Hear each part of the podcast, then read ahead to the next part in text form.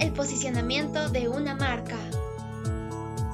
Un tema que en lo personal me encanta es este, porque es aquí en donde se conjugan todas las estrategias habidas y por haber, con el fin de lograr que la marca tenga lugar en la mente del consumidor. En términos un poco técnicos, para que me entiendan mejor, el marketing se le llama posicionamiento de marca al lugar que ocupa la marca en la mente de los consumidores respecto al resto de los que son los competidores. Un mini ejemplo de esto es cuando te dice tu mamá, ve a la tienda por un suavizante. ¿Y qué es lo primero que piensas? Así es, muchos de nosotros pensamos en la reconocida marca de Suavitel, ya que esta marca es de las más fuertes para lavar y cuidar la ropa. Pero ¿qué es lo que hace que esta marca sea tan buena y tan reconocida? Pues detrás de eso existe un arduo trabajo, términos y estrategias de los que hoy voy a hablarte. El posicionamiento otorga a la empresa una imagen propia en la mente del consumidor que le hará diferenciarse del resto de su competencia. El hecho de crear una imagen propia se construye mediante la comunicación activa de unos atributos, beneficios o valores distintivos a nuestra audiencia objetivo, previamente seleccionados en base a la estrategia empresarial. Suena difícil, y puede que lo sea, si es que no lleva una buena estructura, pero si hacemos un buen análisis y un estudio excelente de mercado, te aseguro que será un éxito. Los atributos o beneficios que nos ayudarán a posicionar correctamente nuestra marca tienen que ser relevantes para los consumidores. De no ser así, no servirá de nada crear una estrategia de posicionamiento de marca. Y es aquí en donde surge toda la magia. Lo primero que se debe considerar es que sea llamativo, otro mini ejemplo son los artículos o productos que van dirigidos a los niños.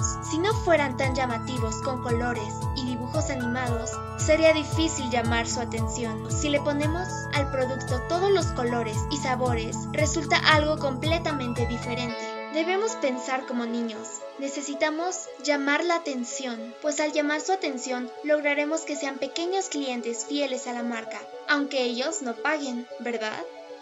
Es fácil y lógico si nuestra marca no ofrece nada diferente. Los otros consumidores no tienen ninguna razón para elegirla frente a otros competidores.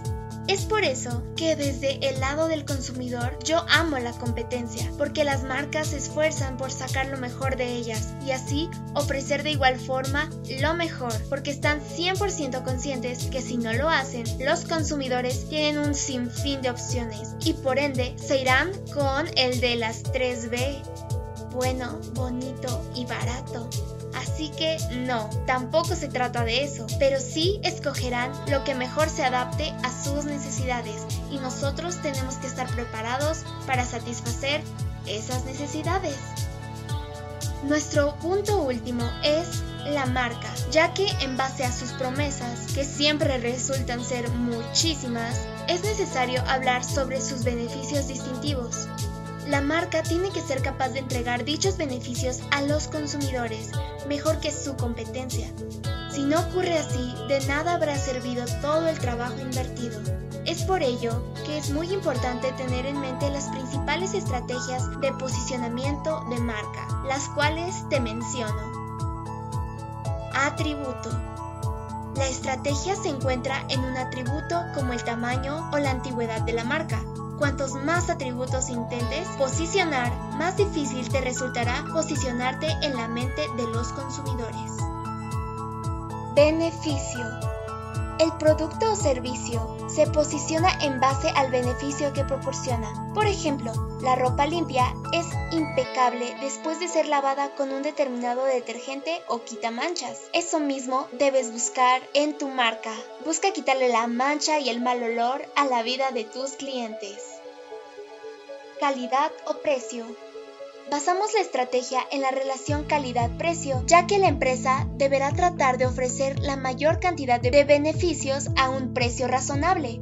También hay empresas que se posicionan únicamente por precio, como es el caso de Rolex en precios altos o Swatch en precios bajos. Competidor. Compara nuestras ventajas y atributos con las marcas de la competencia. Afirmamos que somos mejor en algún sentido en relación con el competidor. En muchos anuncios, Oral-B se compara en aspectos de calidad frente a otros dentríficos. Sí, tú sabes a cuál me refiero. Uso o aplicación. Se trata de posicionarnos como los mejores en base a usos o aplicaciones determinadas.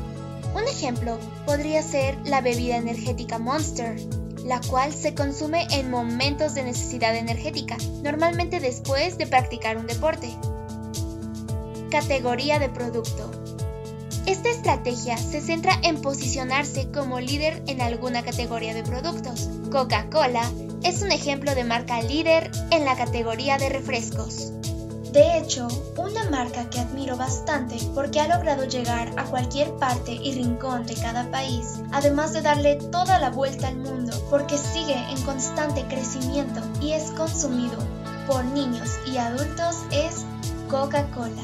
Aunque yo no soy muy fan de consumirla, ya sé, esto es un poco contradictorio, pero mi amor por la marca va en crecimiento, no en lo que le provoca a mi pancita o a mi hígado al consumirla, pero sin duda hay una admiración por la gestión y forma en la que han posicionado su marca a lo largo de los años, ya que sin duda Coca-Cola le ha creado a los mexicanos y al mundo entero su necesidad de consumo.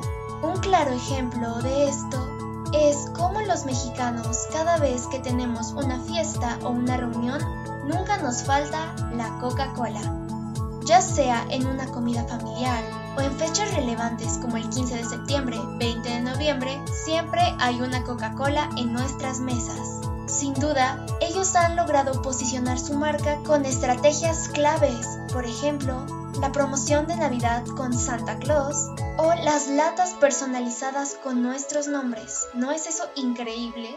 En fin, te aseguro que si le preguntas a cualquier consumidor, oye, dime el nombre de un refresco, estoy 99% segura de que te va a decir Coca-Cola.